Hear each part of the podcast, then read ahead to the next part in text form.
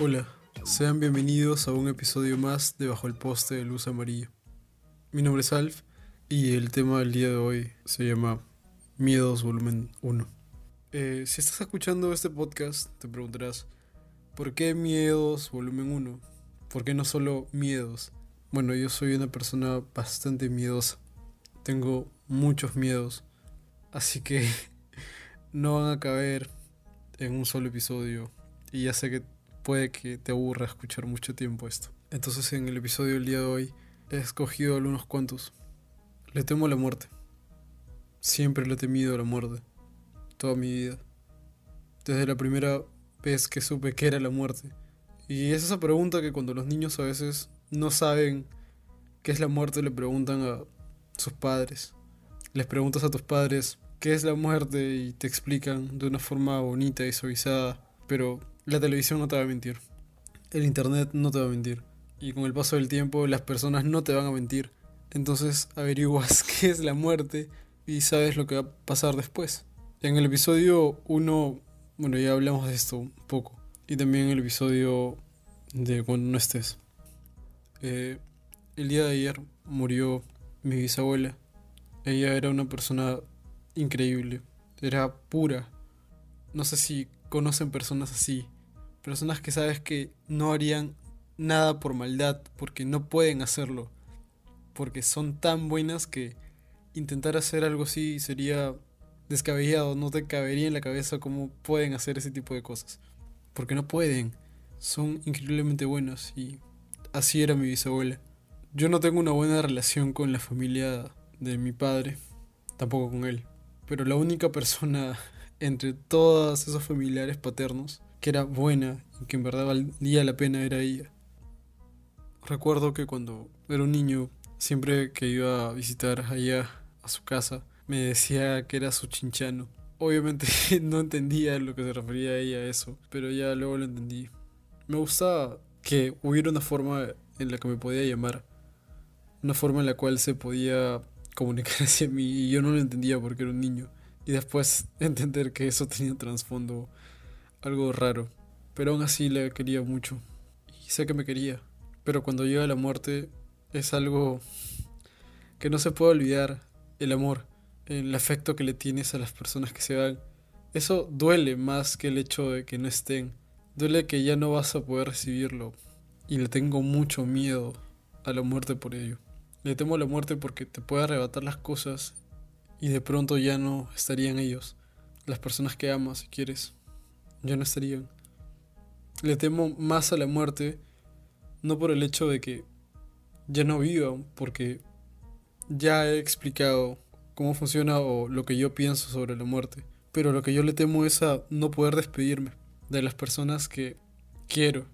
El saber que no pude decirle un hasta pronto o, o un buen viaje eso es lo que me da miedo.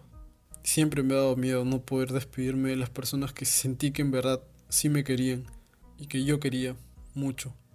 El día de ayer supe que mi bisabuela estaba muerta. Fue una escena muy trágica. Mi hermano me llamó por videollamada y fue al cuarto de ella. Estaban todos ahí, todos los familiares. Estaban tocándola y escuché una voz de fondo que decía ya no se siente pulso. No había pulso.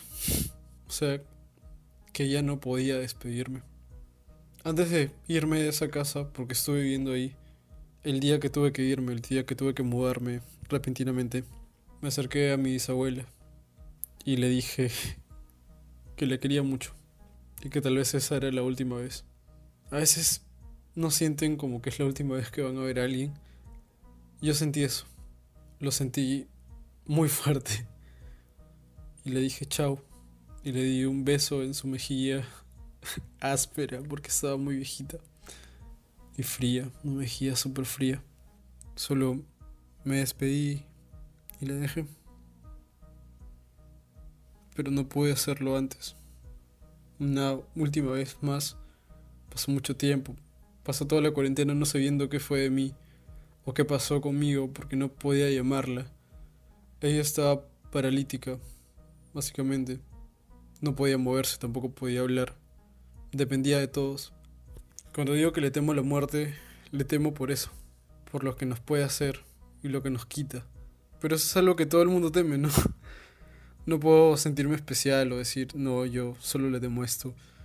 Porque todos tienen miedo a la muerte. Pero lidiar con ella tan cercana, tan cercanamente como perder a alguien, es, es muy duro, súper duro.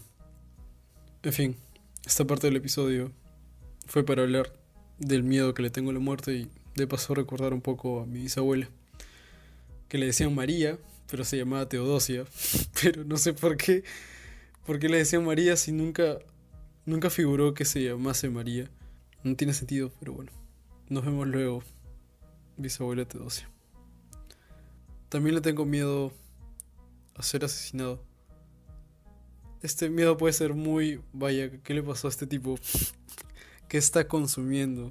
Consiguió la de flor amargo. Pero en verdad me da mucho miedo ser asesinado.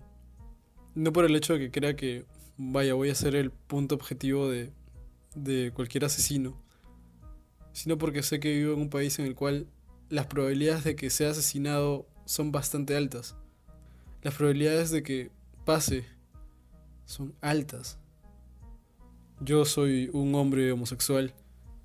Si en algún momento de mi vida se me diese la gana de tomarle la mano a la persona que quiero, en algún lugar y no pensar en la peligrosidad del lugar o en qué momento estoy, eso podría costar bastante. Y no digo esto por extremismos, lo digo porque pasa. Lo digo porque a personas cercanas les ha pasado cosas parecidas. No asesinatos, obvio, pero sí insultos, golpes. Te tienen bajo, bajo el miedo. El miedo de que algo te puede pasar y no, no, y no lo vas a esperar. Y cuando pase, tus familiares van a saber que murió solo por el hecho de existir. Le tengo miedo a ser asesinado porque no quiero ver cómo la vida se me va lentamente. No quiero sentirme desesperado, no quiero sentir la desesperación de no saber qué hacer, saber si voy a lograrlo, si voy a salir vivo o si no, si no va a pasar. Tengo miedo a ser asesinado por eso. Temo mucho, me da mucho miedo. Sé que existen personas que podrían hacerlo. Y lo harán en algún momento. Tengo miedo a que mi muerte dependa de que alguien quiso hacerlo o solo me quiso quitar la vida. También le temo la oscuridad. También le temo la oscuridad. Pero la oscuridad total. El hecho de saber que puedo estar en un lugar y no veo qué hay en el otro lugar. No puedo saber porque no puedo reconocerlo con los ojos porque está tan oscuro que no sé qué hay. Me da miedo el desconocimiento de lo que puede haber alrededor mío en la oscuridad. No sé qué hay ahí. Desde que era pequeño siempre le tuve miedo a la oscuridad. No podía dormir si es que al menos no sentía que había algo de luz. Y de hecho cuando era muy pequeño me gustaba abrir la cortina para que la luz del poste entrara. Claro, como la que siento ahora por el poste de luz amarilla que está literalmente encima de mi cuarto. Está súper cerca, la verdad, de mi ventana y me ilumina. Pero cuando era niño y no había luz, o solo me quedaba yo en la oscuridad de la noche pensando porque no podía dormir, me daba mucho miedo. Y entre los pensamientos que puede tener un niño es solo pensar que no hay luz o que no puedo saber qué hay alrededor, venía la idea de ¿Qué va a pasar en el futuro cuando tenga que estar solo a oscuras? Cuando sepa que no hay nada alrededor, cuando esté en un lugar muy oscuro, como la soledad. Saber que no hay nadie a mi alrededor o en el lugar en el que estoy. Ya no le tengo tanto miedo a la oscuridad. Ya es algo que creo que todos los niños dejan de hacer con el paso del tiempo, porque no está bien temerle a la oscuridad. Pero aún así lo haces, Siempre, siempre lo haces. Todos le tienen miedo a la oscuridad. Cuando le pides a alguien que te acompañe a un lugar, que te encienda la luz, nunca dejamos de temerle. Le tememos a lo desconocido, a lo que no podemos ver ni percibir.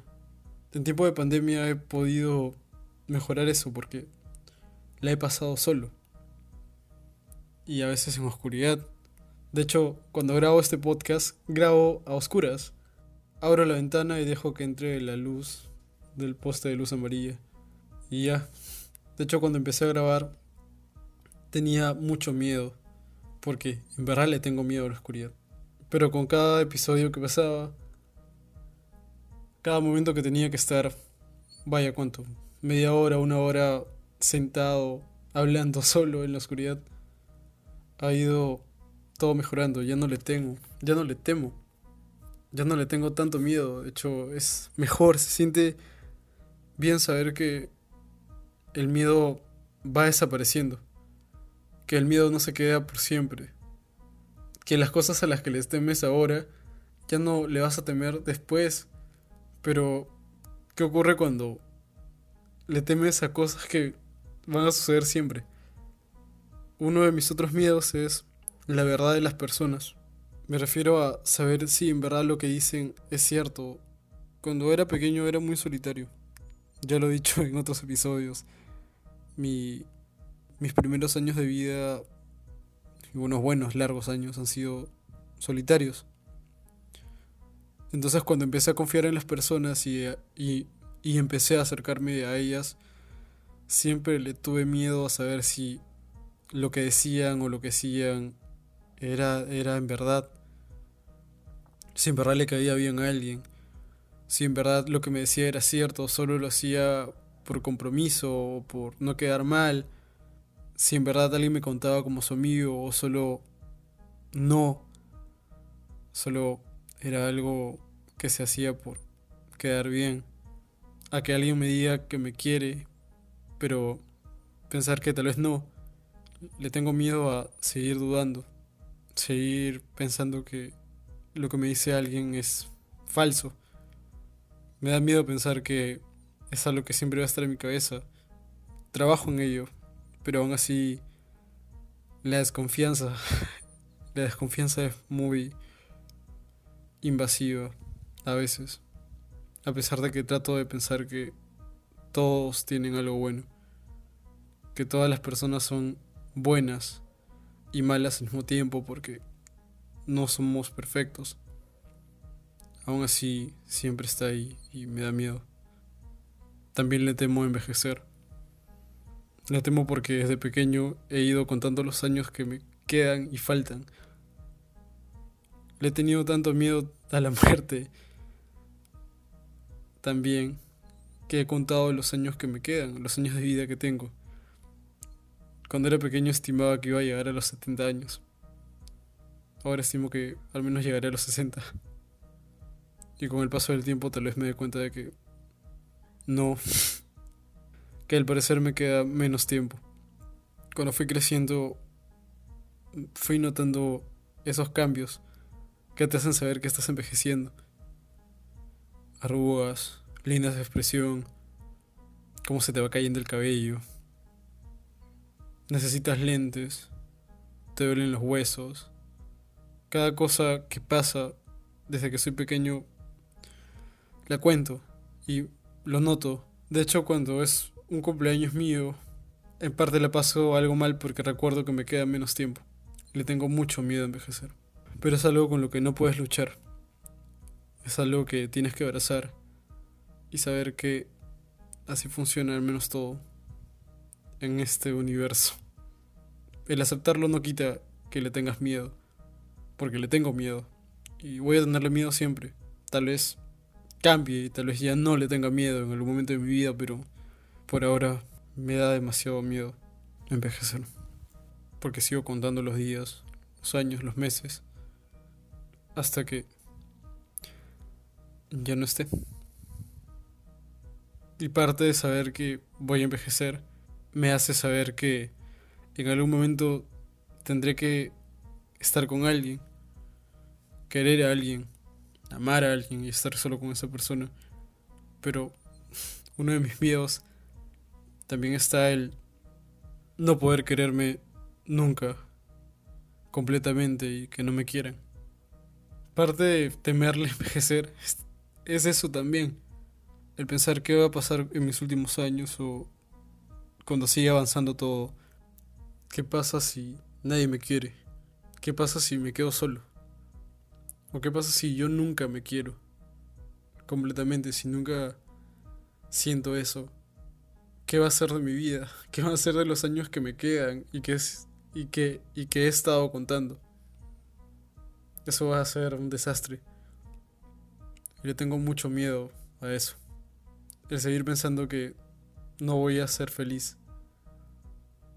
Que no voy a estar conforme nunca. Que nunca voy a sentir que efectivamente todo está bien y que la vida no es felicidad completa, sino que son los momentos que te hacen feliz y las personas que te hacen feliz. Pero eso cuesta bastante aceptar. Hasta para mí que lo digo todo el tiempo, porque es algo cierto, pero cuesta aceptar. Cuando hablo de algo, cuento algo, casi siempre también me lo cuento a mí. Me lo digo a mí, me lo repito, me lo repito tantas veces para entenderlo y poder avanzar. Y entre esas cosas está eso.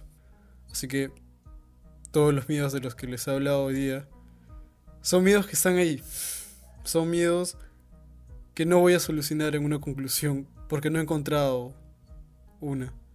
Los miedos nos envuelven, los miedos nos retienen y no nos dejan hacer cosas. Se quedan en tu cabeza y te consumen poco a poco. Y yo le tengo miedo a muchas cosas. Pero creo que el reconocer tus miedos, saber a qué le tienes miedo, qué cosas te aterran tanto, ayuda a que puedas aceptarlas y poder vivir con ello hasta que llegue el punto en el cual ya no le temas. Eso va a pasar en algún momento de mi vida. Así que cuando suceda, todo va a mejorar. Y supongo que voy a poder tener esos momentos felices sin miedo. Aún me quedan muchos miedos. Y apuesto que tu persona que estás escuchando esto también tienes los tuyos. Y si alguno calza con el mío, te comprendo totalmente, te comprendo, entiendo por qué temes tanto. Comprendo por qué tienes tanto miedo. Los miedos que me quedan los contaré en otro episodio, en esta primera temporada también. Para avanzar y hablar de ellos. Porque es importante hablar de muchas cosas. Si no se hablan de estas cosas, al final se congela y nunca lo recuerdas. Pero sigue ahí. Y eso afecta demasiado. Gracias por escuchar este episodio. Eh, pueden seguir el Instagram del podcast en arroba bajo el poste punto de luz amarilla. Y si quieren pueden seguirme a mí como arroba elfpilka. Espero que puedan reconocer sus miedos y puedan afrontarlos. Recuerden hacerlo con fuerza. Recuerden hacerlo con fuerza. Sabiendo que solo nosotros podemos controlar los miedos, al igual que podemos reconocerlos también. Hasta el próximo martes.